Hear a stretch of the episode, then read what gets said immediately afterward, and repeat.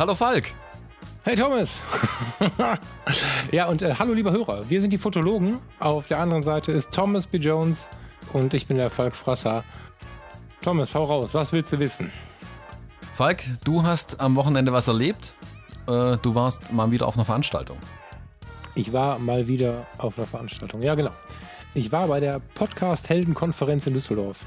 Das, mhm. äh, ist eine, war die erste Konferenz in dem Rahmen von, von Gordon Schönwelder. Der ist so ein bisschen der, mh, hm, der hat einen Podcast, wie man podcastet. So. Mhm. Und ähm, ja, da haben sich so die Größen der Podcast-Szene, der deutschsprachigen Podcast-Szene getroffen. Die, äh, es, gab sechs, es gab sieben Speaker vorne und äh, knapp 70 Teilnehmer. Und das war tatsächlich Energie pur. Also ich war erstaunt, also es hat mich quasi überrollt. Mhm. Ähm, ich wollte da hin, hatte das abgesagt, weil ich gesagt habe, ich muss jetzt mal ein bisschen aufpassen, was ich hier alles so buche, damit ich auch noch was zu essen habe und so. Und einen Tag vorher meldete sich dann der Gordon mit einem ähm, Teilnehmer, der nicht teilnehmen konnte und dann bekam ich quasi die Teilnahme geschenkt. Das war schon erstmal das erste Mega-Event für mich, weil ich mal wieder gemerkt habe, dass diese ganze Netzwerkerei und äh, mit den Menschen sich befassen und so einfach dazu führt, dass man Dinge erlebt, mit denen man nicht gerechnet hatte. Mhm.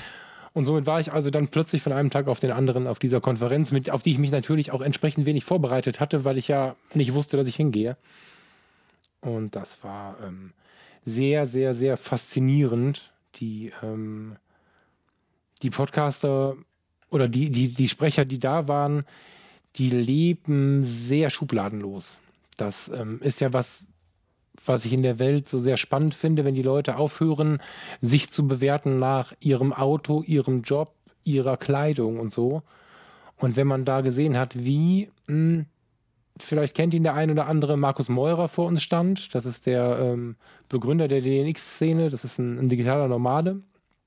Markus mit C, Markus Meurer, der dann in, in Hose und T-Shirt und voller Tattoos vorne steht und sagt, ey Leute, seid real und da echt zu irgendeiner Technomucke erstmal zum Tanzen bringt und dann von seinen Stränden erzählt, an denen er arbeitet, so und durchaus auch von seiner Drogenkarriere und von seinen Tagen im Knast erzählt, so, weil er sagt, der Hörer darf alles wissen von mir mhm. und dann in direkter Folge geht in die Kommunikation mit ihm der nächste Speaker, äh, Bernd Gerob zum Beispiel. Bernd Gerob hat den Podcast Führung auf den Punkt gebracht, ähm, ist seit vielen Jahren in den Top Ten der iTunes Wirtschaftscharts und, und ist so ein, ja, ein Führungskräftecoach, der halt dann sehr adrett gekleidet und in Führungskräfte-Mimik vorne steht, neben Markus Meurer, der dann da so entspannt hängt und sagt, ey, Alter, und einschlägt und so.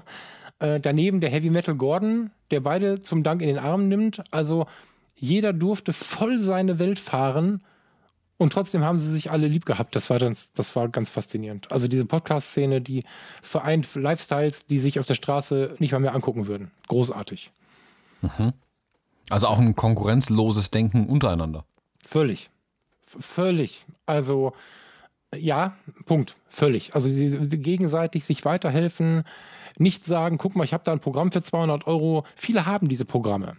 Ja, äh, aber ähm, ich möchte einfach mal dafür werben, hinzuschauen, weil es gibt sie auch, die guten Programme, ja, die, mhm. die guten digitalen Produkte, wo einfach jemand wirklich Mehrwert bietet. Und ähm, die, die diese Programme haben, haben auf der Konferenz nicht gesagt, hör mal, jetzt, wo du als Teilnehmer dieser Konferenz fragst, gib mal die und die äh, Seite, nee, hast du einfach gekriegt. Und ähm, die Tipps, die waren einfach gnadenlos offen und ehrlich. Das war, das war wirklich faszinierend und ähm, dieses ähm, Mehrwert geben, Mehrwert geben, Leuten helfen und dadurch das Netzwerk vergrößern. Irgendwann kommt der Punkt, da braucht man den anderen irgendwie. Ja, und zu sehen, äh, oder, oder besser gesagt, die Menschen dabei zu beobachten, wie sie für ihre Sachen brennen. Ganz oft ist es so, dass ich einen Raum betrete, bei Fotografen oder in irgendeinem Lebensthema, was mich gerade bewegt, und dann brenne ich Und dann wollen die mich alle löschen. Dann sagen die alle, ey, easy, komm mal runter, das geht alles nicht. Das ist zu gefährlich, das kannst du nicht machen. Das passiert ganz oft, wenn ich so mit meinen Ideen um die Ecke komme. Aber in dem Raum haben alle gebrannt und keiner wollte sich löschen lassen. Oder, oder kein anderer wollte auch löschen. Und dadurch war da binnen Minuten eine Energie im Raum, ähm, bombastisch. Also das ähm, hat mich wirklich weitergebracht, auch so im Sinne, die eigenen Ideen wirklich mal weiterzuführen und mal weiterzudenken und mit den anderen Leuten darüber zu sprechen, was, was, was ist an den Ideen dran und so. Das war wirklich, also das kann ich nur empfehlen, wirklich viel zu netzwerken.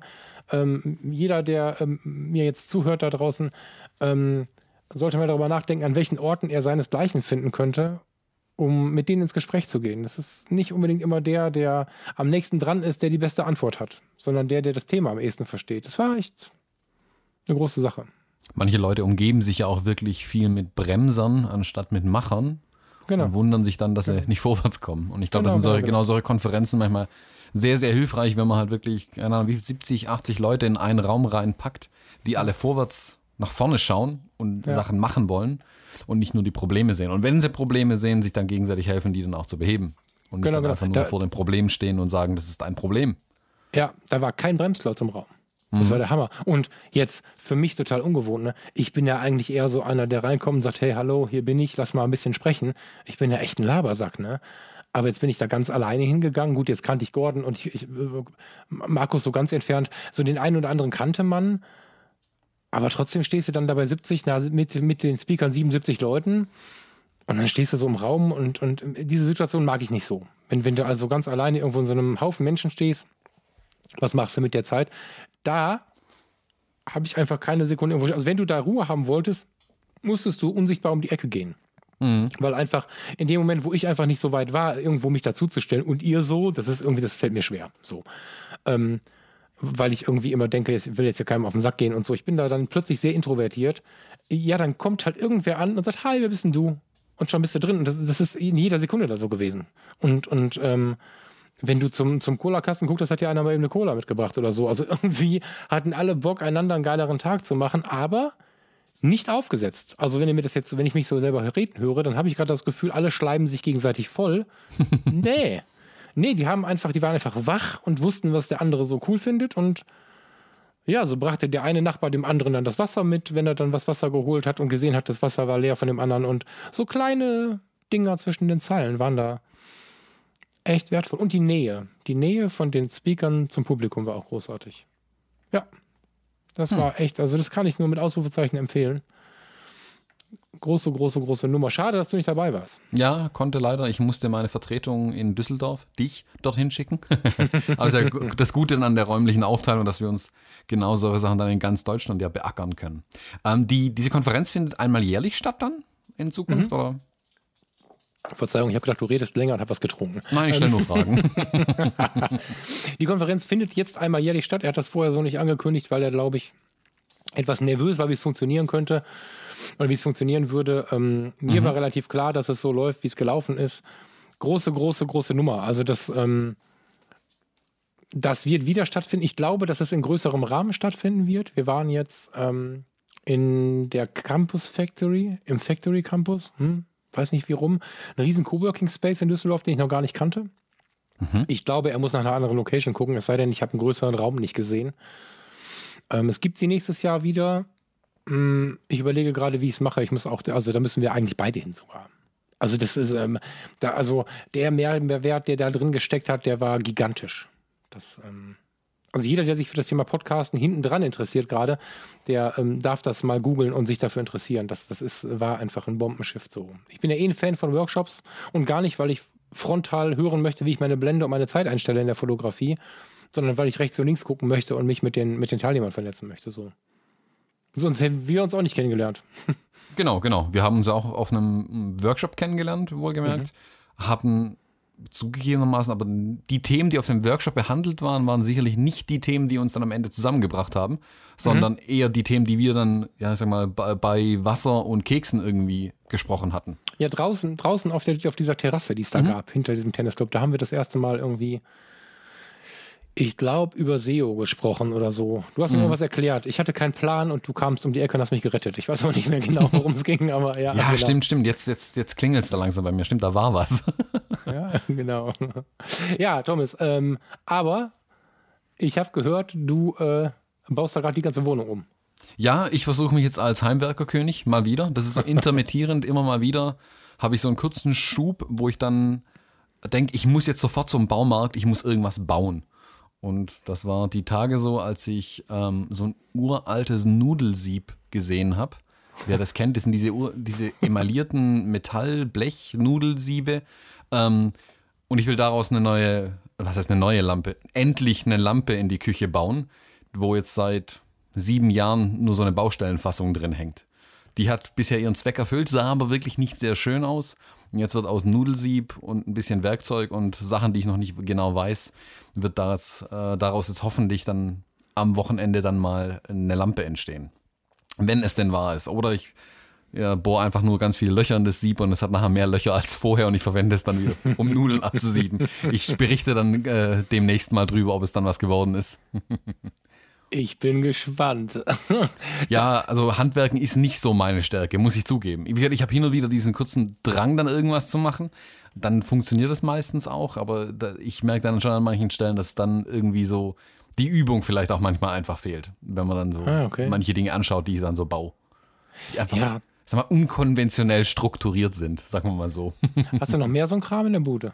Ah, ich, ich finde es total schön. Das Upcycling heißt es, glaube ich. Ne? Wenn genau, Upcycling. Also gerade so die, diese Upcycling-Geschichten interessieren mich. Also ich habe, keine Ahnung, äh, im, im, im, Wohnzimmer stehen äh, so eine Palettenecke gebaut, ähm, die dann quasi eine Couch darstellt. Dann sind dort aus Weinkisten Regale gebaut zum Teil. Ähm, mhm. Aus Weinkisten besteht auch äh, die, die Blumenkübel. Mhm. Unser Tisch in der Palettenecke ist dann wiederum eine alte, hm, das ist eine Schublade, ich denke mal aus einem das ist eine riesen Schublade auf jeden Fall. Ich denke mal aus einem Zeichnungsbüro oder so, wo halt Zeichnungen mhm. drin lagen, eine ganz relativ flache Schublade, die aber breit war und die steht wiederum auf anderen Weinkisten und so baue ich ein bisschen aus na, Dingen, die manche vielleicht wegwerfen. Also ich suche die auch ganz bewusst in, in Antikmärkten oder in so Trödelmärkten irgendwie zusammen und baue dann daraus neue Sachen dann. Voll und ja, so ist zum Beispiel meine Wohnzimmerlampe ist eine umgedrehte Werkzeugschublade, in der ein bisschen Plexiglas drin hängt, die an einem Schienensystem dann durchs Wohnzimmer fahren kann oder durchs Esszimmer fahren kann, weil der Tisch auch mobil ist im Esszimmer. So. Sehr geil. Wenn jetzt jemand zuhört, der sowas auch haben will, darf er sich bei dir melden? Gerne. cool. Ich werde ihm dann aber keine bauen. Achso, schade. aber ich wollte einfach mal ah, melden. Schade. Ich wollte gerade sagen, geil, neues Business direkt aufgebaut. So ja. schnell geht das. Ja. Also es gibt ja wirklich Leute, die, die, die machen das in der Art. Ich habe auch einen Bekannten, der baut aus, der sammelt antike Baustoffe zum Beispiel, mhm. also mhm. alte Balken aus Fachwerkhäusern und so weiter und mhm. macht es wirklich also ähm, als Business. Also der verkauft dann wirklich diese Leuchten. Ähm, passt die dann auch entsprechend an, also bearbeitet die Hölzer, ähm, und macht verschiedenste Dinge daraus. Also wenn, dann würde ich, also man darf sich gerne bei mir melden, ich gebe dann den Kontakt an ihn weiter, weil er ist definitiv der Profi da drin. Und ich ähm, bewege mich da in einem Amateurumfeld, würde ich fast sagen. Vor allem was den, die Handwerkskunst dann tatsächlich angeht, ähm, ist es dann ja, ich manchmal sehr amateurhaft dass du das überhaupt machst, ne? Also jetzt so zum Thema, wo wir gerade vorher davon gesprochen haben, wir haben uns zusammengetan hier und so, ähm, wenn man seinen, seinen Buddy für was auch immer sucht, ne? ob das jetzt irgendwie so ein Mastermind-Gedanke ist oder wie wir jetzt hier ein Podcast oder so, äh, das muss nicht immer ähm, der eins zu eins gleiche Typ sein. Also wenn ich einen mhm. Baumarkt sehe, dann bekomme ich so leicht einen Ausschlag am Hals, mein Puls geht hoch und ich denke, um Gottes Willen, haben die vielleicht, wenn die so eine Kaffeeecke haben, ist cool. Es gibt so manche Baumärkte, die haben so, so eine Kaffeeecke, wo man sich hinsetzen kann, Kaffee trinken kann. Aber ich finde das so schlimm irgendwie. Also ich, ich finde solche Produkte voll geil, wenn sie mir einer baut. das ist so. Ja. Wollen wir mal ins Thema, Thomas? Ja, sehr gerne. Ähm, wir haben, ich weiß gar nicht, von wann die Folge ist. Wir haben mal eine Folge eines äh, äh Podcasts von Kollegen gehört, in dem sie auch dieses Thema diskutiert haben. Ähm, ich habe nicht mehr so richtig auf dem Schirm, wie Thomas das empfunden hat. Ich hatte einen dicken Hals, weil ich in ganz vielen Punkten dachte, ey, was redet ihr da, Jungs? Das ist doch alles überhaupt nicht so.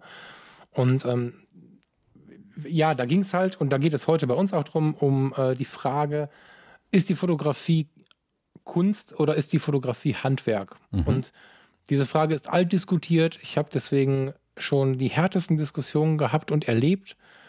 Und äh, du kamst dann zurecht damit um die Ecke. Lass uns doch mal eine Episode draus machen. Mhm. So.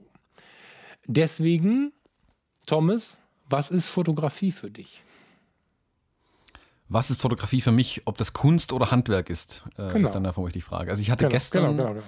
ich gehe jetzt mal von der Seite an, ich hatte gestern ein Gespräch mit meinem Steuerberater und mein Steuerberater meinte zu mir, Herr Jones, Fotografie, Ihre Fotografie ist keine Kunst.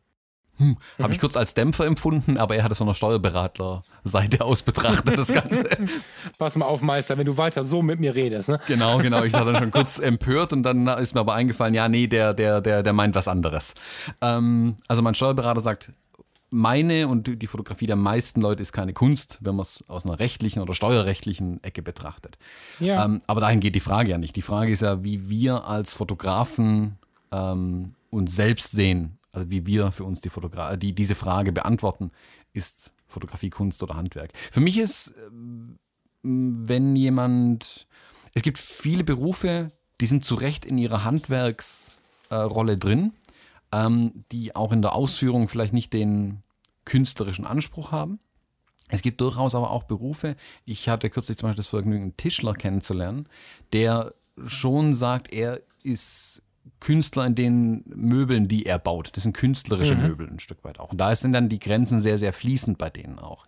Mhm. Wie man das bei den Fotografen sehen mag, weiß ich nicht so genau. Für mich ist meine Fotografie ähm, immer ein Prozess. Also ich bin nicht Fotograf, Punkt, sondern ich bin immer noch dabei, Fotograf zu werden und ich lerne immer mehr dazu. Für mich ist es also kein Zustand, sondern ein Prozess Fotografie. Mhm. Heißt, ähm, ich entwickle mich auch ständig weiter in dem Thema, ich lerne ständig dazu. Ähm, und auch stilistisch ändert sich vieles. Und es entsteht, ist auch eine ständige Faszination mit dem Thema einfach da.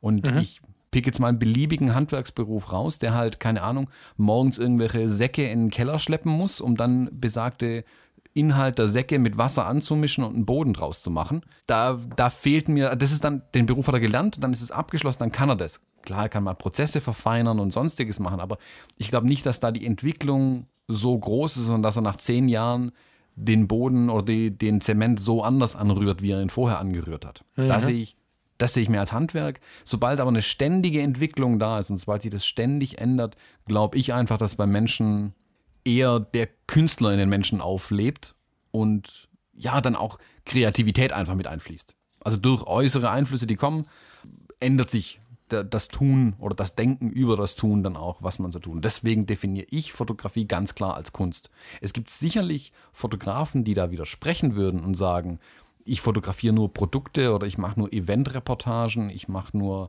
XYZ, was auch immer die fotografieren, das ist nur ein reines Handwerk. Ich glaube aber trotzdem, dass tief drin in vielen da schon die Kunst mitschwingt, aber sie kriegen ihre Kunst vielleicht nicht verkauft. Und da, das unterscheiden, glaube ich, viele. Mhm. Wenn sie was schaffen, es immer als Auftragsarbeit sehen und deswegen dann nicht mehr als Kunst betrachten, was sie da geschaffen haben. Mhm spannend. Ähm man muss es auch, wenn man es aus, ich denke, warum? Ich glaube, die Frage ist, die sich viele stellen müssten, wäre, warum fotografieren sie eigentlich? Also jemand, der jetzt, keine Ahnung, wenn jemand nur Produkte, Katalogfotografie macht, also einfach nur Produkte vor Weiß fotografiert, dann macht er das vielleicht einfach nur, um Geld zu verdienen. Dann ist vielleicht wirklich der künstlerische Anspruch relativ gering da dahinter.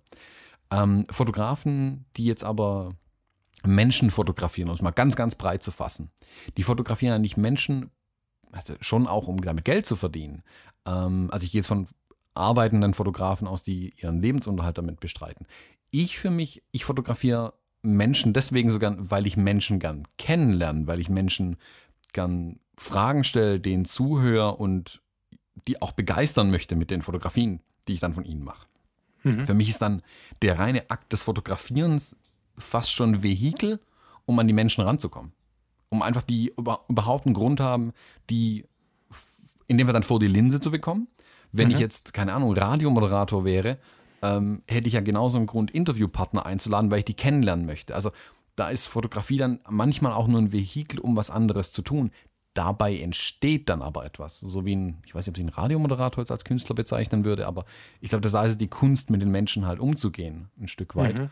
Und dann was zu schaffen. Wenn der eine unterhaltsame Radiosendung am Ende geschaffen hat, dann hat er was geschaffen und das ist dann auch ein Stück weit ein Kunstwerk. Und so sehe ich es bei den Fotografien und die werden auch oftmals einfach noch mehr als Kunst wahrgenommen dann. Also eine einzelne schöne Fotografie von einem Menschen wird, glaube ich, als, kann als Kunst wahrgenommen werden.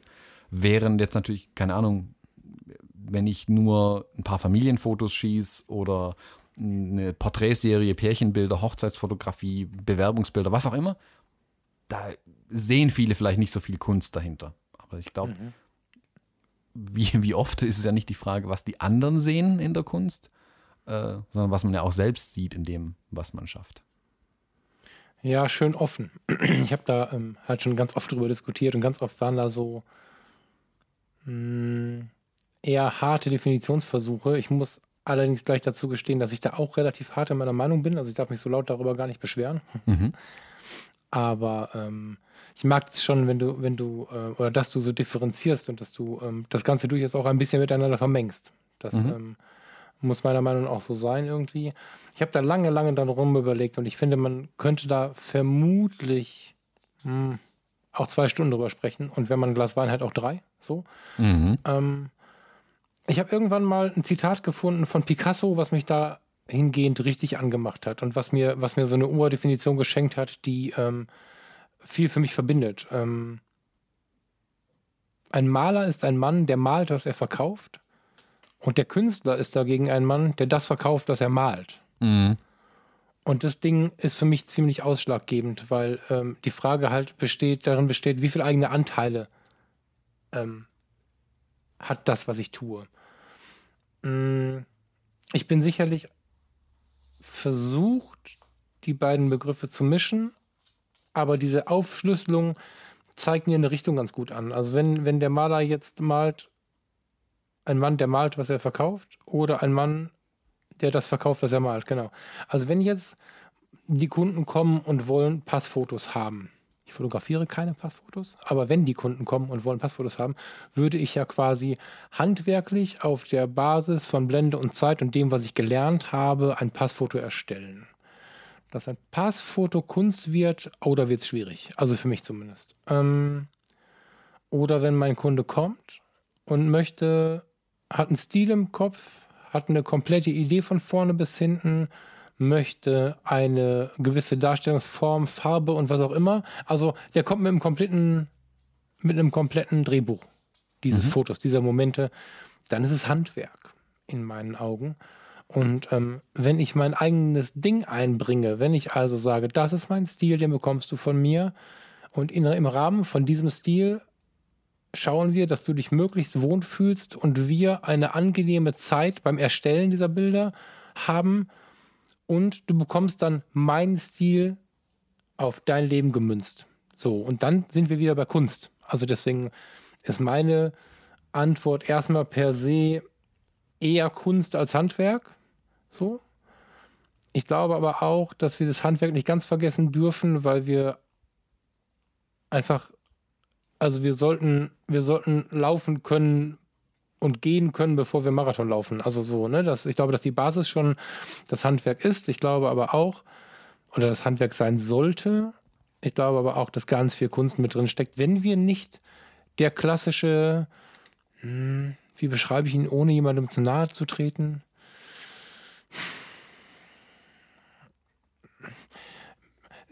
Stil, so. Also ich finde es immer ganz schwierig, wenn die Kollegen, ob es die in der Fußgängerzone sind oder die aus dem Internet, einen Stil bearbeiten, den alle haben wollen oder noch schlimmer bei jedem Kunden stilistisch was anderes machen und so ganz verwaschen da stehen und dann wieder handwerklich die Kamera bedienen können, aber nicht mit dem Kunden agieren und nicht ihren eigenen Stil einsetzen. Das ist dann für mich Handwerk. Sehr wohl, oder Dienstleistung trifft es wahrscheinlich noch ein bisschen besser, aber da die Frage Handwerk ist, ist Dienstleistung und Handwerk ja so ein bisschen überein. Ähm, das wären dann eher sehr kühle Aufträge. Und äh, was du eben angesprochen hast mit der Verbindung zum Kunden und dass du Bock darauf hast, äh, von den Menschen was mitzubekommen und so, das spricht halt für das Wort Emotion. Ich glaube, wenn ein Bild spürbar wird, dass es dann Kunst wird. Mhm. So, auch in der Kühle übrigens. Also ich komme gerade leider nicht auf den, ich habe es gerade versucht zu googeln, aber ich bin gerade zu doof dafür. Es gibt einen Fotografen, der durchs Ruhrgebiet fährt und äh, leere Straßen, leere Vorgärten, äh, leere Garagen, Höfe und so fotografiert. Ähm, das ist für mich auch tiefe Kunst, obwohl du nur einen kühlen, nichtssagenden Raum, also Tristesse quasi, dieser Tristesse-Stil, mhm. der ja auch in den 60ern in den USA so ein bisschen hochgeschossen ist, wo du einfach nur den Highway siehst und ein Schild. so, ähm, auch das ist Kunst das ist dann halt besonders wenig Emotion, die dann wieder irgendeine andere Emotion hervorruft. Aber ich glaube, wenn es irgendwie um das Spiel mit Emotionen geht, dann kommen wir zur Kunst. Ja, das ist. Ähm Kunst ist ja oft äh, das, was dann mit dem Betrachter passiert. Also ob er entscheidet ja auch dann schon ein Stück weit darüber, ob das jetzt ist das Kunst oder kann das weg oder ist das Handwerk und kann das weg. Äh, absolut. Die ganze Emotionsgeschichte beziehe ich gerade auf den Betrachter. Habe genau. ich mich vielleicht nicht, nicht gut genug ausgedrückt. Ähm, ich meine, äh, sicherlich auch, was ich dabei spüre, weil ich kann schlecht was verkaufen, was Gefühl heißt, wenn es keins ist. Aber ich meinte, dass das ankommt beim Betrachten des Bildes, genau. Mhm. Aber wäre dann für dich nicht deiner Definition nach jede Auftragsarbeit automatisch keine Kunst? Ähm, das mag sein, dass manche Auftragsarbeiten keine Kunst sind, da ich nur in meinem Stil fotografiere, doch. Also ähm, ich will jetzt nicht sagen, wenn jetzt ähm, hm, wenn in, innerhalb meiner Interessensfelder jemand kommt und einen kühlen Auftrag, ich nenne das für mich kühle Aufträge. So, mhm. also ich, muss, ich bin mal gefragt worden vor ein paar Jahren, ob ich für das neue, den neuen Prospekt von einem ähm, hochwertigen, also Mediamarkt ohne Kette, wir haben hier einen relativ großen Elektronikhändler in der Stadt, ähm, der hat mich gefragt, ob ich ein paar Prospektfotos mache. Kameras, HiFi-Anlagen, Lautsprecher, so. Mhm. Äh, Habe ich gemacht. Das war ein kühler Auftrag. Da bin ich hingegangen, weil ich wusste, ich bekomme dafür einen Lohn. Der Lohn war attraktiv und die Stimmung war cool in der Bude. Habe ich gemacht. Das war reines Handwerk. Also ich möchte es nicht verteufeln und möchte auch niemandem zu nahe treten, der so tut. Attacke. Ich bemühe mich aber, das höchst selten zu tun. Also ich mag Immobilien zum Beispiel. Ich ähm, kann mir kein Haus am Waldsee leisten. So, Finde es aber interessant, mir das anzuschauen. Kenne unseren Immobilienmarkt hier ganz gut, wohne aber selber in der Mietbude. Also das ist halt, ne, ich, ich ähm, muss nicht unbedingt das erreichen können, was mich interessiert. Und wenn jetzt morgen einer kommen würde und sagen würde, Herr Frasser, haben Sie Bock, ein bisschen nach unseren Immobilien zu gucken? Wir brauchen ein paar bessere Bilder für unsere Seite. Wenn wir uns da einig werden und ich ähm, bekomme da auch den Lohn für, von dem ich dann auch leben kann und zumindest weiter in meiner Mietbude wohnen kann, dann bin ich damit auch d'accord. Das wird dann keine Kunst? Vermutlich, mal gucken, was kommt, ne? aber vermutlich wird das keine Kunst. Wenn du kommst und bist mein Kunde und sagst, ich möchte Porträts haben, dann nimmst du die in meinem Stil. So, dann hast du aber auch vorher dich informiert, wir haben lange gesprochen, aber dann kann ich nicht sagen, okay, pass auf, dann setzen wir uns jetzt mal hier hin, stellen eine Blitzanlage auf und machen einen lila Bildstich äh, Stich in deine äh, bunten Bilder. Kann ich gar nicht. So. Das heißt, die meisten Auftragsarbeiten bleiben Kunst, weil ich den Leuten schon sehr deutlich vermittle, dass ich ihnen verkaufe, was ich fotografiert habe. Das ist auch so ein bisschen der Ansatz, wenn ich sage, ähm, ihr bekommt nicht wie bei vielen anderen Kollegen Faktum 400 Bilder. Mhm. Ihr bekommt 300 oder 1000 und da gucken die mich an wie ein Auto. Und dann sage ich, naja, ähm, das, was an dem Tag entsteht, das bekommt ihr von mir. Und wenn ich mir so Blöcke ins Gehirn baue, die sagen, du musst die und die Fotozahl erreichen oder auch limitiert nicht überschreiten, du musst ähm, whatever, ja, dann werde ich schlechter an dem Tag. Und es gibt genug Handwerker, die sagen, Bullshit, du musst die Kamera immer beherrschen, alles ist super und äh, du musst äh, 124 Aufnahmen abliefern. Das können sie tun. Ich tue das nicht. Und ähm, mit dieser Haltung, die ich ähm, eher in der Güte, also eher gutmütig für gute Fotografie und für meinen Kunden übrigens vertrete, also nicht jetzt, ich bin hier der Held und will das nicht und deswegen musst du es so fressen, sondern ähm, ich biete damit die authentischsten Bilder, die er haben kann und die emotionalsten Bilder, die er von mir bekommen kann. Und ich glaube, dass alleine diese Haltung schon eher für die Kunst als fürs Handwerk spricht. Weil wenn der Handwerker zu mir kommt und sagt, ich muss mal gucken, wie lang deine Mauer wird, mal gucken, wie ich mich so fühle an dem Tag, äh, der muss halt bei mir leider wieder gehen, obwohl ich ein Kunstfreund bin. so, weißt du? Mhm. Also das, äh, das ist nicht Handwerk, wenn ich das so mache, das ist Kunst. Wenn ich einen riesen Garten habe und es wirklich egal ist, wie lang die Mauer wird, dann kann der kommen, dann freue ich mich und bin gespannt. So. Mhm. Also du kommunizierst im Prinzip vorher so klar deinen Ansatz an die Fotografie, dass dann die Aufträge, die dann tatsächlich entstehen, auch dein, ich nenne es jetzt mal provokativ, Produkt, also deine Kunst, äh, auch akzeptieren. Und dadurch sind die Aufträge nicht mehr kaltes Handwerk, sondern du kannst das machen, worauf du eigentlich Bock hast, ein Stück weit. Genau. Also du genau. kannst dann deine genau. Kunst machen und wirst dann genau. aber noch dafür bezahlt. Von den Kunden. Genau, wobei man dabei, ja, ja, schon im Großen und Ganzen, aber es ist schon so, dass ich in diesen Vorgesprächen, um welche Aufträge auch immer sich das handelt, ähm, mich nah an den Kunden setze und herausfinde, was magst du? Und wie mhm. kriegen wir beide unsere Komfortzone dahin gerutscht? Also, weißt du, ich, ich sage jetzt nicht, pass mal auf, Meister, ich betrete die Bühne, ich mache nur Fotos von hinten unten und der Rest ist mir egal. Das, das mache ich nicht, sondern ich habe schon Bock auf einen Kunden, äh, der das will. Mhm. Ich erzähle ihm halt meinen Stil und was ich so mitbringe an Stil, was halt da so steht und was quasi so Fixum ist und ähm, beschreibe so ein bisschen, was ich mir gut vorstellen könnte und stelle viele Fragen und so. Und am Ende ähm, ist es so, dass ich Bock auf den Kunden habe. Im Idealfall will der Kunde unbedingt meine Bilder. So, und wenn wir mit der Voraussetzung in ein äh, Shooting gehen, dann ist es schon so, dass da mh, hm, ganz andere Energien frei werden, als wenn man ähm, bei einer Fotografenkette die Tür reingeht, das Bim Bim macht und man sagt, guten Tag, ich brauche mal Porträts, 12 oder 14, das ist halt was anderes dann. Mhm. Und ich ähm, habe in den letzten Jahren festgestellt, dass wenn ich nicht sage, sehr wohl, ich werde das alles für Sie hinbekommen, sondern indem ich sage, pass auf, ich habe so eine Linie und wir machen das mal so und so und ich verspreche dir, das wird gut und dann guckst du dir mal meine Beispiele an, was ich schon gemacht habe. Diese etwas härtere Linie in der Vorgabe, die nicht heißt, sehr wohl wird alles für Sie erledigt, ähm, die, die lieben die Leute, zumindest die, die mich anfragen, mehr. Mhm. Ja. Wie, wie viel Einfluss würdest du sagen, haben dann aber deine, ich nenne es mal Kunden, auf deine Kunst dann? Also wie hoch ist deren Anteil an dem, was du an deinem Werk betrachtest? Klar, die Leute werden natürlich fotografiert, aber wie weit lässt du dich da, sagen wir, auch stilistisch vielleicht lenken? Wenn du mit den Kunden dann sprichst. Also wenn du sagst, das ist meine Linie, klar. Und mhm. wie holst du den Kunden dann ab, dass der auch sich Teil des Ganzen fühlt? Ja, er bringt ja sich mit, das Wertvollste vom mhm. Ganzen. Mhm. So, also ähm, ich gucke, also deswegen mache ich zum Beispiel jedes Vorgespräch, teilweise sogar im Businessbereich, wenn es irgendwie möglich ist, gucke ich mir gerne die Orte an, wo diejenigen zu Hause sind oder sich wohlfühlen mhm. und, und versucht die als Menschen ähm, oder als Produkt, wenn es um Produkte geht, aber eigentlich als Menschen, weil das ist das meiste, was mir äh, vor die Augen fällt oder vor die Kamera fällt, zu verstehen. Und ich versuche die dann quasi in meinen Stil zu implementieren. Also wer, wer, bei mir anfragt, der äh, wird sich nicht die Bilder angucken und denken, kann der vielleicht was ganz anderes machen, sondern der bekommt schon so einen ungefähren Einblick, in welche Richtung die Kapelle spielen wird. Und dann gucke ich, dass ich ihn integriert bekomme. Dass wir also schon ein rundes ein, ein rundes ja, Bild im wahrsten Sinne des Wortes von dem Ganzen haben. Das, ähm, das Wichtigste hat er, nämlich sich selber. Mhm. Und äh, sich soll er auch nicht spielen. Ich möchte ihn so haben, wie er ist. Und ähm, meistens ist es am Ende so, dass diejenigen sich total freuen, ein Bild von sich zu haben, was sie noch nie bekommen haben. Und es ist gleichzeitig das Echteste. So, also ich, ich denke, die Kunden geben das meiste dazu, nämlich sich selber. Mhm. Ja.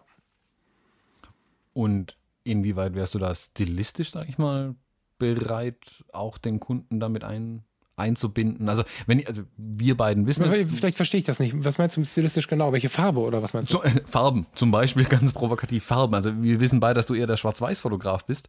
Ähm, wenn jetzt jemand sagt, ah, ich, ich will unbedingt die knalligsten Farben, die es geben kann. Also der Kunde bekommt bei mir immer Schwarz-Weiß. Das ist aber eine harte Kante, die ich aufweiche mit, also ähm, wenn dann wenn es um ein Pärchen geht, das Mädchen, das Mädchen ist es meistens, ich bin nicht so ein Freund von den Gender-Diskussionen, aber das Mädchen ist dann meistens auch nur schwarz-weiß. ja, dann, äh, also äh, bunte Fotografien erschaffen, wenn man gut schwarz-weiß fotografiert, ist nicht so schwierig wie umgekehrt.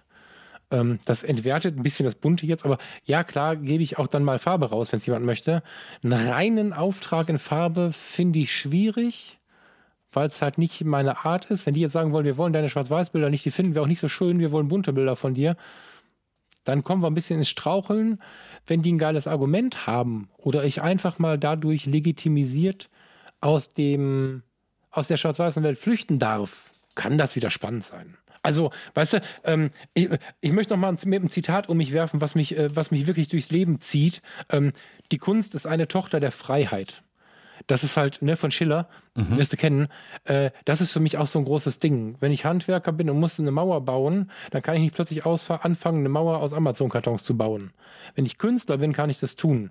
Und mhm. wenn ich Künstler bin, den die Welt wahrnimmt als großen Schwarz-Weiß-Fotografen, dann habe ich total Bock drauf, die alle mal zu schocken, indem ich mal äh, eine rosa Schweinchen Hochzeit fotografiere oder so. Also das ähm, nichts ist unmöglich. Mhm. So. Aber wenn jetzt alle kommen und nur bunte Hochzeiten haben wollen, haben wir ein Problem. So. okay, aber spannend. Das, das Zitat, ich, das fasst es eigentlich ziemlich gut zusammen. Das ist sehr gut. Glaub, ja, ist, also in dem Fall ist tatsächlich so, dass zwei Zitate mich da irgendwie immer schon so ein bisschen lenken. Also die Nummer mit dem Maler von Picasso und jetzt die Kunst ist die Tochter der Freiheit. Das sind zwei so Sachen, die mich echt so ein bisschen durchpushen, weil ähm, deine Argumente jetzt, ne, also der Steuerberater zum Beispiel. Der Steuerberater ist ja tatsächlich jemand, der das aus der Vernunft heraus aufschlüsseln muss. Und wenn man sich davon zu sehr beeinflussen lässt von diesen Gesprächen, dann ist das schon ein Punkt, wo mancher Künstler sich plötzlich selbst diese Kunstfreiheit wieder nimmt. Mhm. Gerade am Anfang. Ähm, da kommt dann die Handwerkskammer, ähm, ist ja gerade bei mir ein aktuelles Thema, und dann erklären sie dir, sie sind in der Handwerksrolle eingetragen und du denkst dir, was ist denn los? Ich möchte doch hier keine Mauer bauen. So, ne? Ich möchte Mauern einreißen. Und mhm. ähm, der arme Tischler, ja, der, der, der, der, der durch und durch als Handwerker gesehen wird. Ich liebe es, wenn solche Menschen sich als Künstler bezeichnen und die Sachen möchte ich sehen von denen. Die können auch nur Stühle sein, aber manchmal sind sie einfach schön, die schöneren und die besseren Stühle. Ähm, ja, ich finde man, also ich finde, dass man sich in der Kunst fortwährend freischwimmen muss. Mhm. So, ne, du hast ja irgendwie von Weiterentwicklung gesprochen. Das ähm, mein Handwerk ein Prozess ist und kein Zustand. Das habe ich gesagt. Ja, da wollte ich noch, das, also da, das habe ich die ganze Zeit noch im Kopf, da will ich jetzt irgendwie noch mal ganz kurz hin. Ähm, da, da, hm, da, haben wir einen Punkt, wo wir mal in Diskussion gehen können, weil verstehe ich nicht so ganz, weil wenn sich der Softwareentwickler, der Techniker und so weiter nicht weiterentwickelt, hat er ein Problem, aber ist dadurch noch lange kein Künstler. Mhm. Weißt du, das, das kam mir gerade so. Also diese, alles ist im Fluss und verändert sich und so, ist was, was fürs Leben super wichtig ist ähm, hat, also das, vielleicht erklärst du das nochmal. Ich weiß nicht, ob es dem Zuhörer auch so geht. Ich habe das null mit Kunst verbinden können. Vielleicht hast du da nochmal so, ein, so einen Hinterherwurf für uns. Ich sehe es halt immer, wenn, wenn, ich war kürzlich in der Ausstellung von HR Giga in der Schweiz unten, falls den jemand kennt, der hat für äh, den, unter anderem für den Film äh, Alien diese ganzen Kreaturen, Szenerien, Raumschiffe und sonstiges damals in den 70ern entworfen. Er hatte aber die Sachen mehr oder weniger schon gemacht und die kamen dann auf ihn zu und baten ihn darum, diese Sachen dann für ihn, also für den Film, ähm, mhm. ja, anzupassen und halt filmfähig zu machen quasi.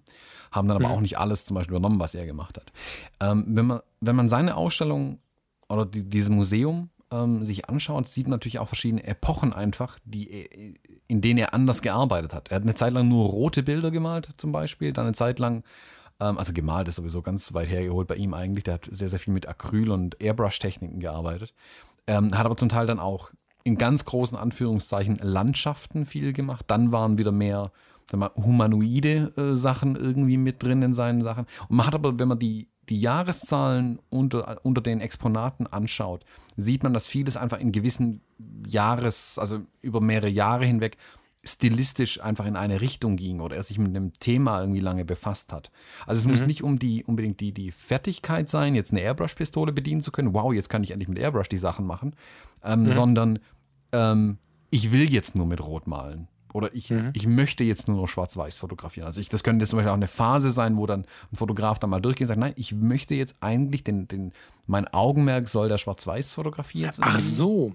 Sein. Ah, ah. Und also ich sehe da einfach, da ist auch die Freiheit eben da bei einem Fotografen zu sagen, ich kann Dinge jetzt einfach mal ja, ja. für eine gewisse Zeit anders machen. Also keine Ahnung, jemand, der Treppengeländer montiert, der kann jetzt nicht sagen, ich habe Lust, mal den Handlauf unten an dem Treppengeländer hinzumachen. Das funktioniert halt ja. einfach. Da ist die Freiheit, die, wie du gesagt hast, nicht da, um hier großartig viel zu ändern. Er müsste ja die, die, die Treppe quasi neu erfinden. Um ja, ja, ja, ja. Also dann gibt es vielleicht jemanden, der Treppen neu erfindet. Aber das sind dann meistens ja, nicht unbedingt praktikable Treppen vielleicht. Also wie deine Mauer aus Amazon-Kartons zum Beispiel.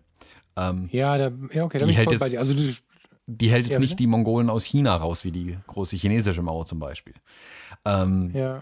Aber wenn jemand die Freiheit hat, sich weiterzuentwickeln, ähm, ich glaube, dann würde er das auch tun und dann einfach verschiedene Dinge ähm, machen. Und ich glaube, viele, also viele, manche Fotografen fallen da genau dann aber in, in, ja, in eine Falle rein ein Stück weit und bleiben einfach stehen. Also die haben mhm. ihr Handwerk gelernt, die wissen jetzt, wie sie Passbilder machen können. Ähm, mhm. Und der größte Schritt war plötzlich, wo auf den Passbildern kein bunter Hintergrund mehr sein durfte und die Leute nicht mehr lachen durften, sondern die sind jetzt biometrisch. Da fand nochmal eine kurze Entwicklung statt. Äh, und ja. jetzt haben sie einen neuen Prozess, also ein neues ja, einen neuen Prozess gelernt, die Bilder jetzt zu machen. Das hat aber für mich gar nichts mit Kunst zu tun. Also mal davon abgesehen, dass die Bilder ja schon nicht schön sind, aber der Fotograf ist für mich nicht der Künstler. Das ist ein handwerklich arbeitender Fotograf dann. Ein Fotograf, der aber vielleicht nebenher dann zumindest noch was anderes macht. Der teilt dann sein, sein, seine Handwerkskunst und sein, äh, sein, seine Kunstkunst, sag ich mal, einfach auf und lebt sich dann woanders aus. Das darf er dann ja auch sehr gerne machen und tun. Ähm, aber in seiner Arbeit, die er dann tatsächlich mit der er dann Geld verdient, sehe ich dann relativ wenig Kunst. Einfach weil da auch keine Entwicklung mehr stattfindet. Ja, verstehe. Also ich habe, also du, also dann hätte ich die Freiheit, die dahinter war, äh, etwas lauter sehen sollen. Ich war jetzt irgendwie mhm. noch bei den, bei den Tech-Freaks und so. Ich war dann direkt irgendwie bei Apple und so. Mhm. Aber es ist schwierig, ne? Die sind ja schon fast wieder Kunst. Aber also ich war dann direkt irgendwie im technischen Bereich und habe mich dann gewundert, was du genau meinst. Aber klar, mit dem Gedanken auf Freiheit und ich probiere mal was aus. Mhm. Ich mache mal was anders, ich mache was Neues und so, bin ich voll bei dir. Ja. Also es ist, fängt sehr, mit klein. Also ja. manchmal sind es ja durchaus Weiterentwicklungen, dass man technisch sich weiterentwickelt und dadurch dann aber neue Freiheiten entstehen. Also das Ganze kann schon Absolut. Hand in Hand gehen. Absolut. Keine Ahnung, wenn jemand sein Leben lang nur mit Festbrennweiten fotografiert und dann zum ersten Mal ein Zoom-Objektiv in die Hand bekommt, kann der mit einem Zoom natürlich plötzlich andere Dinge machen, was seinen Stil vielleicht auch ein Stück weit verändern wird. Andersrum aber genauso. Jemand, der von genau. Zooms kommt und plötzlich nur Festbrennweiten hat, muss halt plötzlich die Füße auch manchmal in die Hand nehmen und halt auch ein paar Meter laufen. Oder ja. sich einfach überlegen, wenn er jetzt nur, keine Ahnung, ein 23 mm Objektiv drauf hat, wie mache ich damit jetzt ein Porträt, wenn ich kein 85 mm Objektiv habe? Und dann ja. ist man gezwungen, sich zu entwickeln. Aber ich glaube dann, Mega. der Künstler würde dann plötzlich entdecken, oh, mit so einem weitwinkligeren Objektiv kann man ja auch interessante Porträts machen. Und plötzlich entstehen. Genau, halt genau, genau. diese, ja. Äh, sag mal, Porträt mit Umgebung einfach ein Stück weit. Ja, ja, er geht weg von einfach nur formatfüllend das Gesicht in dem Bild festzuhalten und den Hintergrund halt auszublenden quasi. Applaus. Mega. Ähm, und bringt mich noch auf ein, auf ein Thema, wo wir nur so halb dabei sind, aber ich glaube, es passt trotzdem ganz gut. Diese wir sind ja bei Kunst und Emotionen gerade, gerade so ein bisschen und lassen beide ja ein wenig das Handwerk im Nebensatz, äh, ist mein Eindruck gerade. Also das, mhm. ja, das Handwerk ist gerade nicht so laut wie die Kunst, so in, unserer, in unserem Herzen. ähm, da fällt mir immer wieder dieser Spruch ein, den ich gestern erst wieder in einem Podcast gehört habe. Der Fotograf macht das Bild und nicht die Kamera. Muss ich immer wieder sagen, nee, in meiner Erfahrung ist es nicht nur so, sondern auch Technik kann Veränderung bringen und Freiheit bringen und künstlerisch motivieren. Man sehe sich an, was du jetzt gemacht hast durch deinen Shift ähm, im, im System, was, da, was mhm. da plötzlich wieder an Energien freigesetzt wird und so. Aber das gehört, glaube ich, auch zur Kunst. Ja, der Handwerker hat sein Handwerkszeug mhm. und der Künstler mit seinen Pinseln, der, der, der, der freut sich drei Wochen am Stück, dass sein Pinsel jetzt silbern ist. Oder, oder, oder weiß ich nicht, so halt, ne? Oder dass die Kamera jetzt silbern ist und kleiner ist und wie auch immer. Also, das unterscheidet auch noch so ein bisschen, ist mein Eindruck, dass der Künstler auch so ein bisschen darauf achtet, was hat er da in der Hand oder überhaupt nicht darauf achtet, was hat er da in der Hand. Hm. Aber nur als kühles Arbeitsgerät sieht es selten. Glaube ich auch. Wobei ich auch sage, also natürlich muss auch ein Künstler sein, sein Handwerkszeug ähm, kennen, verstehen und bedienen können. Also jemand, der nicht weiß, wie man eine Leinwand auf eine Staffelei drauf bekommt, mhm. der wird mhm. gut, vielleicht zwingt ihn das Ganze an, die Leinwände auf dem Boden zu bemalen. Kann natürlich an auch was äh, geben, aber ich glaube, bei den Fotografien ist es schon so, das Handwerk nicht zu verstehen, darf nicht als Entschuldigung hergenommen werden, äh, oder Kunst darf nicht als Entschuldigung dienen, nur weil man das Handwerk nicht versteht. Also Absolut. jemand, der halt ja. kein fokussiertes Bild hinbekommt oder bei dem halt das typische Beispiel, dass halt immer, keine Ahnung, der Baum oder die Pflanze hinten, genau hinter dem Kopf positioniert ist und dass es so aussieht, als würde den Personen aus dem Kopf rauswachsen. Der, der versteht ja. das Handwerk nicht. Der kann aber nicht sagen, das ist Kunst, ich wollte das so. Also da ist dann einfach, ja. Wenn das jemand jetzt ganz bewusst machen würde und nur Bilder, Serien in der Art schießen würde, ja. Aber meistens sind es ja diese Ausrutscher, die versehen oder die halt, keine Ahnung, 30 Prozent seiner ja. Arbeiten sehen so aus. Dann hat er einfach das Handwerk nicht verstanden, um das zu liefern, was er vielleicht als Künstler machen möchte.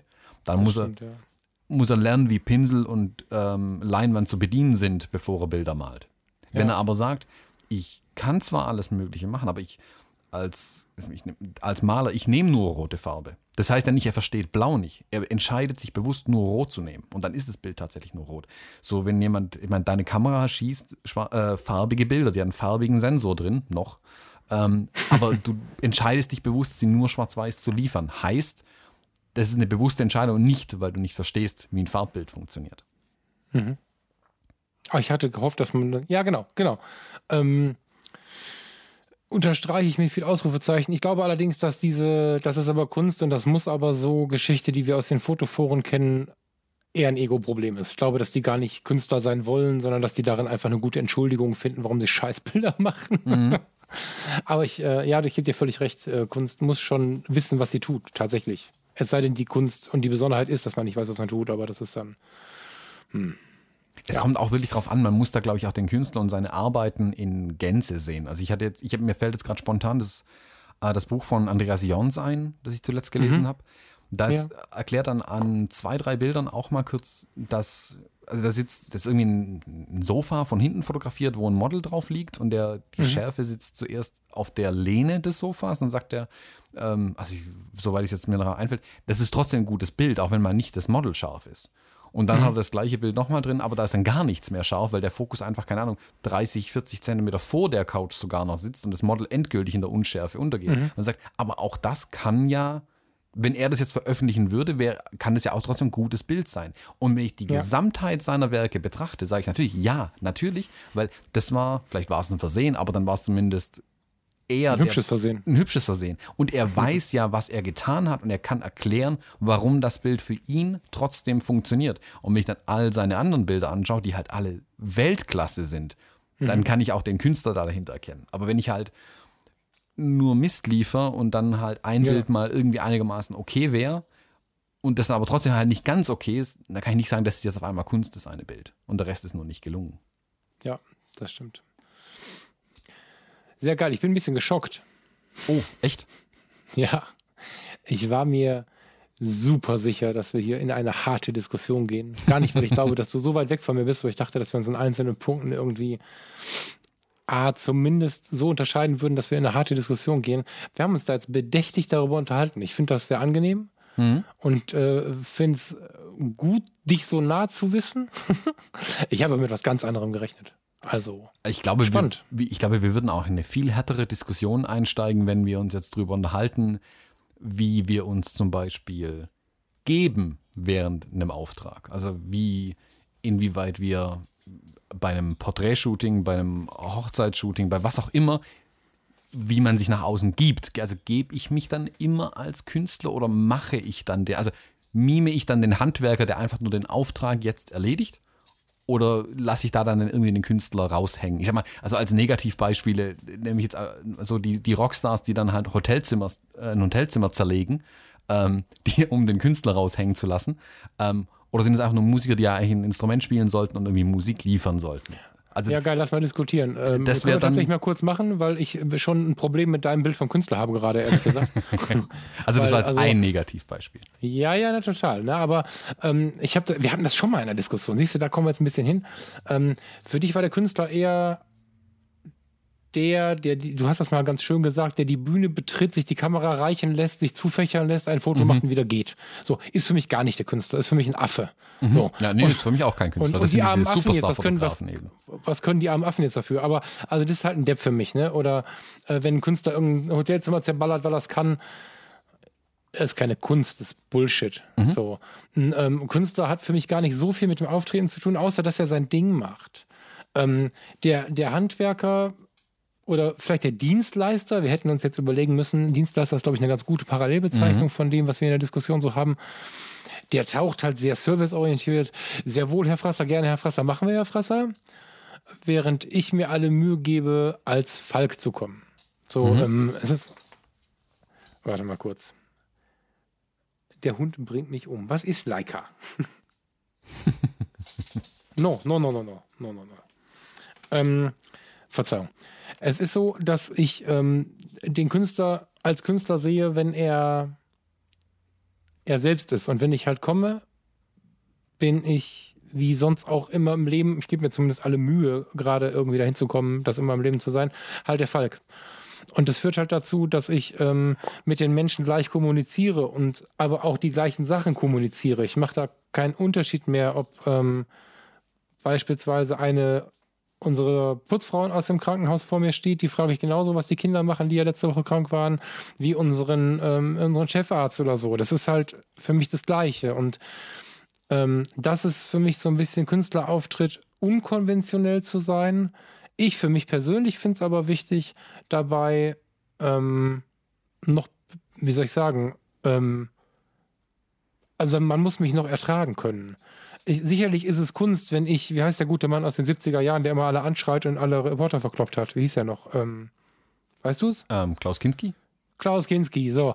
Äh, klar ist der Mann irgendwie Künstler, aber ich meine, ich habe jetzt zwei Jahre Psychiatriepflege gemacht und weiß heute, der ist nicht nur Künstler, der hat eine Diagnose, der arme Kerl, da hat nur keiner gemerkt. Mhm. Ne? Also ähm, Finde ich immer ein bisschen schwierig und ganz oft war es halt so. Das, was wir heute oft als Künstler bezeichnen, sind oft die Leute, die eine Diagnose haben. Ne? Mhm. So. Und äh, auch das ist noch nichts Schlimmes, by the way, ne? bevor jetzt jemand meint, ich hätte ein Problem mit psychiatrischen Erkrankungen. Nein, null. Aber der Künstler, der halbwegs gerade im Sattel sitzt, ist für mich schon jemand, der eloquent und unterhaltsam sich mit der Menschheit abgibt. Der ist nur nicht unbedingt so angepasst. Aber ich für mich kann sehr gut Nein, doch und all solche mitunter problemschaffenden Worte benutzen und sie höflich formulieren mhm. und dabei dennoch mein Ding machen. Und das ist die eigentliche Kunst, finde ich. Ähm, die Kunst den Menschen zu vermitteln, die sie nicht sehen oder sehen wollen. Mhm. Das ist so ein dickes Kunstding. Und die Kunst, die Welten parallel existieren zu lassen. Also wenn ich jetzt auf einer Fotografie, äh, auf einem Fotografieauftrag bin, wo viele verschiedene Menschen aufeinandertreffen, dann muss ich diese verschiedenen Charakteren ja irgendwie alle zugleich bekommen. So, und das ist so die große Kunst dabei, finde ich, all das zu bedienen und trotzdem sein eigenes Ding zu machen. Mhm. Aber so ein bisschen Benehmen gehört für mich schon dazu. Also alte Schule, wenn ich einen Raum betrete, sage ich mal kurz die Tageszeit und meine das auch so, wenn ich sage, wie geht's Ihnen?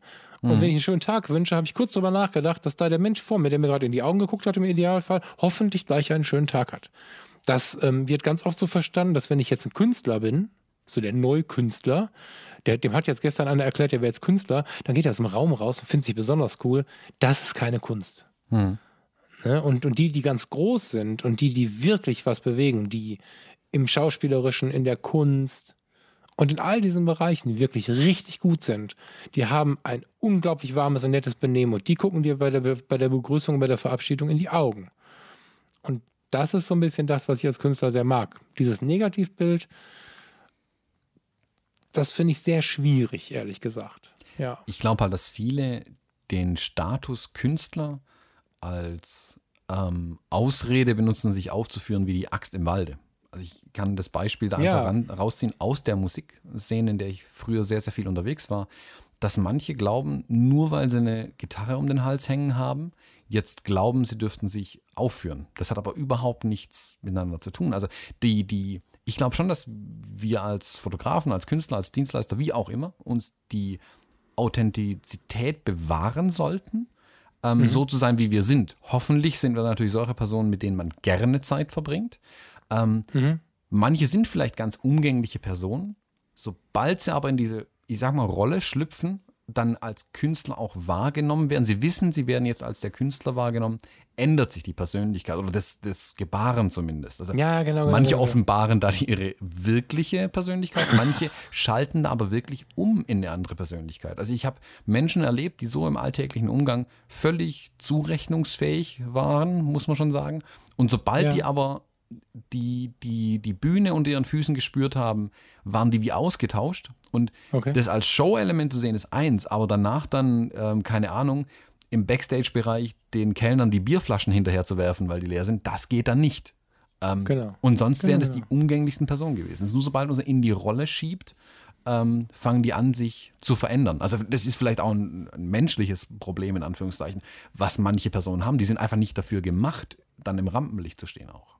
Also ja. ich habe das auch, wie gesagt, auch bei Fotografen schon erlebt, die einfach sich selbst viel, viel wichtiger nehmen als alles andere, was um sie herum passiert. Ja, und das ist das Ding, was übrigens, übrigens unabhängig von der Kunst, sondern eigentlich abhängig, also was, was mehr so, wenn man viel Erfolg hat, nennen wir es mal gerade kurz so, mhm. im großen Erfolg, darf eben das nicht passieren. Und manche Menschen entgleiten, denen steigt das zu Kopf, sagt man ja manchmal. Mhm. Und beruflich habe ich halt mit, mit, mit den ganz Großen auch zu tun gehabt. Das klingt jetzt so sehr auf Knien. Ich mag das nicht. Ich finde gerade kein anderes Wort. Die sehr erfolgreichen mhm. Musiker, Industrielle, wie auch immer. Mm, und das waren die, die echt das beste Benehmen am Start hatten. Die wussten ganz genau, wie man guten Tag sagt, wie man auf Wiedersehen sagt. Und nicht, weil man es so macht, sondern weil sie Bock drauf hatten. Und ähm, das finde ich halt ultra wichtig. Natürlich kann ich irgendwie eine Show und natürlich kann ich auch in dieser Freiheit, ich kann diese Freiheit benutzen, um Dinge auszuprobieren. Warum halt auch nicht? Wenn ich dabei mit den Menschen nett bin. Wenn ich jetzt gerade auf einem Event, welcher Natur auch immer, 10.000 Euro verdient habe und ich sage, ich brauche aber nur vier, um diesen Monat zu leben und schmeiß meine Kamera am Ende, wir wiedersehen, irgendwie über die Bühne und, und sie zerdeppert am Boden, dann kann ich jetzt die Frage stellen, was hätte man mit der Kamera und mit dem Wert Gutes tun können, da können wir noch drüber diskutieren. Aber im Großen und Ganzen wenn ich einfach mal das Experiment machen möchte, wie reagieren die Leute da drauf und setze mir dann sechs Fotografen ringsherum, die dann einfach die Gesichter fotografieren, während meine Kamera auf der Bühne zerschellt, mhm. nachdem ich Tschüss gesagt habe, dann kann das ein künstlerisches Projekt sein. Da habe ich auch gar keine Schmerzen mit, aber um Himmels Willen nicht die Dinge anderer, nicht die Gefühle anderer. Also mhm. Äh, provozierende Kunst ist in Ordnung. Da wird das auch wieder schwammig, keine Frage aber nicht zu hart. Es darf jetzt nicht wirklich schwer verletzen, finde ich und so. Und ähm, ja, das ähm, deckt sich mit dem, was du da gerade sagst. Da kriege ich halt die Krise, wenn jemand meint, er müsste irgendwie anderen Menschen fast schon wehtun mit seinem Benehmen und, und sich über andere Menschen stellen, dann, dann ist es nicht keine, das ist keine Kunst. Ja. ja, also die Kunst ist wirklich bei den Menschen zu bleiben und ja, finden wir ein Fazit, Thomas? Äh, ich denke, Fazit ist, wir sollten unsere Kameras nicht auf der Bühne zerdeppern. Naja, na gut, das kommt ja darauf an. Ne? Also wenn diese Veranstaltung kommt, mache ich das. Ja, als Statement. ja, als, ja, oder jetzt als Ankündigung, dass genug Leute irgendwie uns hier pushen, dass wir so eine Veranstaltung mal machen können. Ja. Na, also, ich, ich, wollte damit halt sagen, experimentieren finde ich ganz geil, aber mhm. ähm, im Rahmen. Mhm. Kein anderer soll verletzt sein. Ja, Emotion und Freiheit oder was ist das Fazit?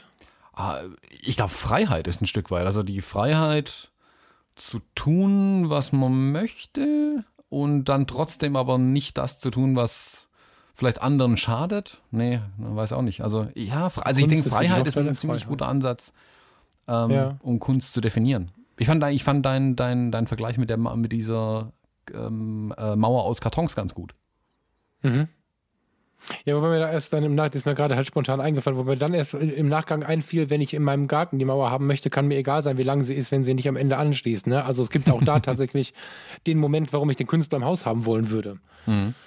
Weißt du, also da habe ich ja am Anfang war das Argument, hat eigentlich äh, ein bisschen gehakt, aber im Prinzip habe ich es dann rund bekommen. Das ist ganz cool, weil ähm, das sagt eigentlich, dass in jedem Bereich Kunst möglich ist. Das finde ich nochmal spannend. Mhm. Mal auch über Sicher. die Fotografie hinaus. Also eigentlich kann jeder Kunst. Er muss nur. Äh, Kunst ist auch intellektuell, glaube ich. Das fehlt mir noch. Das ja, ist eine mutige Aussage wahrscheinlich, aber ich glaube, dass Kunst ohne eine tiefe Aussage nicht klarkommt und zu einer tiefen Aussage gehört eine gewisse geistige Beweglichkeit. Zumindest eine ein Verständnis. Also der, derjenige ja, muss jetzt nicht äh, besonders intellektuell in manchen Gebieten sein, aber er muss zumindest das, was seine Kunst behandelt, sollte er verstehen. Ja, ja, absolut. Und der, der die Kunst ähm, ähm konsumiert, ähm, muss in, mein, in meinem, genau, in meiner Definition intellektuell sein, aber in meiner Definition ist, hat intellektuell jetzt auch nicht viel mit dem Hochschulabschluss zu tun. Mhm. Der kann auch bei den Rotrannern in genau. Düsseldorf genau. Fahrradkurier äh, machen. Ne? Also nicht falsch verstehen. Ich ähm, meine intellektuell tatsächlich im Sinne der Fähigkeit und der Lust, sich geistig zu bewegen und ein bisschen die Gedanken hin und her zu werfen. Mhm. Was sowohl für den Künstler als auch den Betrachter aber gilt. Absolut. Absolut, ja. Schön. Ja. ja. sehr geil. Ich, also, schade, ich wollte ein bisschen mit dir streiten, aber. Nee, haben wir nicht hinbekommen geil. diesmal, leider. ja, wir brauchen, wir brauchen noch bessere Themen, die irgendwie uns aneinander reiben lassen. Aber bis jetzt haben wir echt noch nicht viel gefunden, ne? Nee, wir müssen echt mal noch ein paar Themen aufschreiben, wo der andere direkt an die Decke geht und Wenn, das Mikrofon ja. gegen die Wand wirft. also ich kann, mir, ich kann mir vorstellen, dass der ein oder andere Mensch hierzu, der uns ein bisschen besser kennt, so vielleicht auch aus dem Freundes- und Bekanntenkreis, oder jemand, der es ganz gut einschätzt. Also wenn du da draußen eine Idee hast, wie wir uns ein bisschen fetzen können, dann hau mal her. Weil ein großes, großes Ding, was ich im Leben gelernt habe, ist, dass äh, Diskussionen, die, wo sich die beiden echt so null einer Meinung sind, erstmal, die sind, die sind, die bringen so unglaublich viel weiter. Also ich genieße das total, solche Diskussionen zu führen, weil mhm. man am Ende immer was gelernt hat. Immer. Und wenn man nur gelernt hat, äh, wie man am besten mit den Menschen umgeht oder so, aber also ich gehe da immer positiv raus. Ja, absolut. Also ein, ein gewisser Diskurs kann einen sehr, sehr, sehr weit weiterbringen. Ähm, und sei es auch manchmal nur in, in ein Jahr oder zwei später, wenn man sich denkt, hm, der andere hatte vielleicht doch ein Stück Wahrheit in dem oder ein Recht mit dem, was er gesagt hat. Oder ich muss zumindest mich öffnen dann für die anderen Themen. Also ich finde da so ein Diskurs und wirklich auch kontrovers die Themen zu diskutieren, finde ich eigentlich sehr, sehr spannend. Und ich hoffe, dass wir da noch ein paar Themen finden, wo wir da äh, gemeinsam äh, aneinander hochgehen. Ein perfektes Schlusswort, würde ich sagen.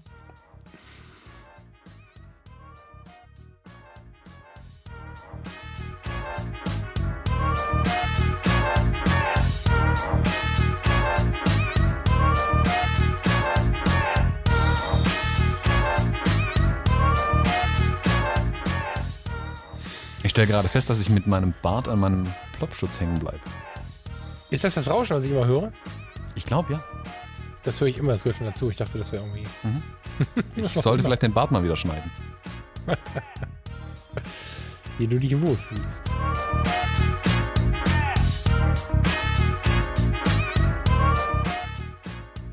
So ist, ja, ja, so meine Bandbegrüßung, wenn ich auf die Bühne geschlappt bin, halt auch immer gewesen. Hallo, wir sind die Bauern von der Alp. Ja, mega. Und wir spielen jetzt was für euch. Die Bauern von der Alp.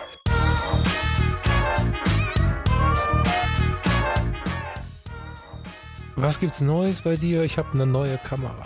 Hey, voll cool. Was ist los? Was geht ab bei dir? Ich habe eine neue Kamera. Die verstehe ich jetzt überhaupt nicht. Was ist denn witzig? Ah, das ist, als würden sich zwei so Gangster auf der Straße über den Weg laufen. Wat?